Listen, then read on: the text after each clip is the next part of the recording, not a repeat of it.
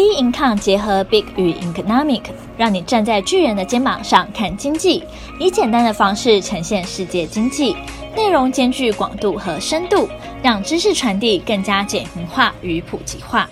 大家好，欢迎收看本周全球经济笔记。美国 Fed 三月利率会议，中美高官举行二加二会谈，全球央行周。三月十六日，美国联准会 Fed 举行三月利率决议，预计 Fed 主席鲍尔将在十七日（台湾时间十八日凌晨）对外说明基准利率、购债计划及宽松政策是否调整。市场预期 Fed 将维持当前利率及零到零点二五 percent 区间不变，并维持目前每月至少一千两百亿美元 QE 购债规模不变。以持续支持美国在后疫情时期的经济复苏。自二零二一年二月以来，美国长期公债殖利率急剧上升。市场更关注的是 Fed 的最新经济预测，以及官员对利率未来走向的预测，将牵动美债殖利率走势。过去，美国 Fed 鲍尔宣称，美国长期公债殖利率反映了美国经济复苏。因此，可以容忍长期殖利率的上涨。三月份的会议，市场也将聚焦以下重点：美国十年公债殖利率来到一点六 percent，近期美债长期公债殖利率加速上涨，创下自二零二零年二月以来新高，突破一点六 percent 关卡。虽然持续反映美国经济复苏，但也令 Fed 内部部分经济学家开始感到忧虑。担忧利率在短时间上涨速度过快，可能会影响到正在复苏的美国经济动能。通膨疑虑，拜登政府通过一点九兆美元的财政刺激，渴望延续美国经济的扩张力道，加速美国经济回到 COVID-19 爆发之前。不过，同时新的财政刺激也是带领当前通膨预期走高的最根本原因。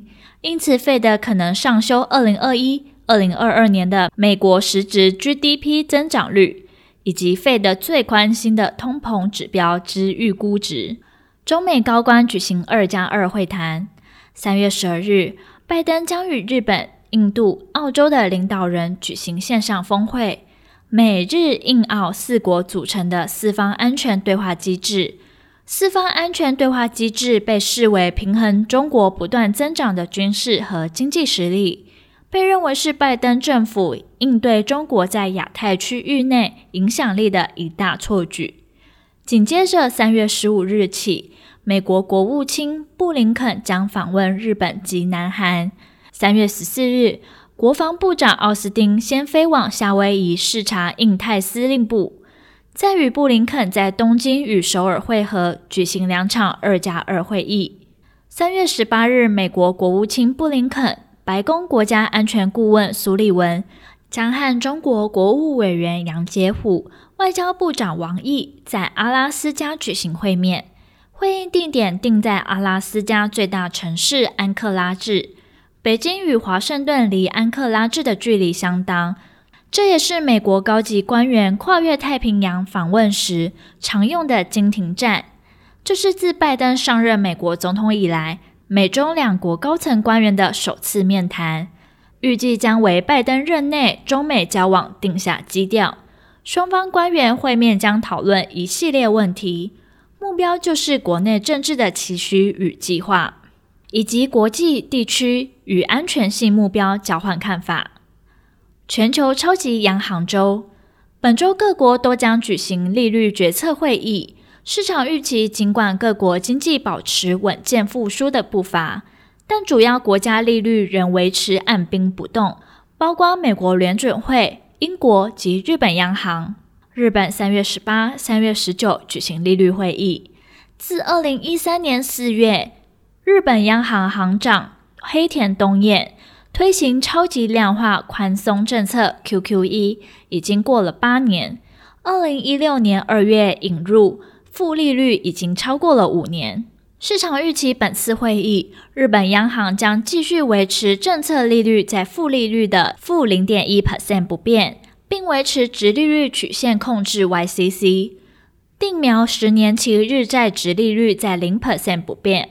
三月十八日，英国央行利率决策会议，外界预料同样也是按兵不动。BOE 央行总裁安德鲁在三月十五号指出，对英国今年经济复苏看法乐观，观察近期金融市场利率回升与经济前景改善的情况相符，但仍需谨慎评估。三月十六号，澳洲央行将公布货币政策会议记录。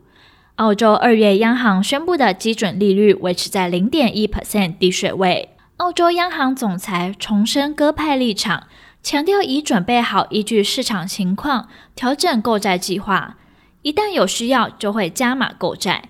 后续需观察是否有实际行动来因应债市变化。除了以上各国公布的利率决策会议之外，还有其他重要经济公布时程将要公布。本周重要经济数据公布时程将公布在我们并抗的官方网页上。本周全球经济笔记，我们下周见。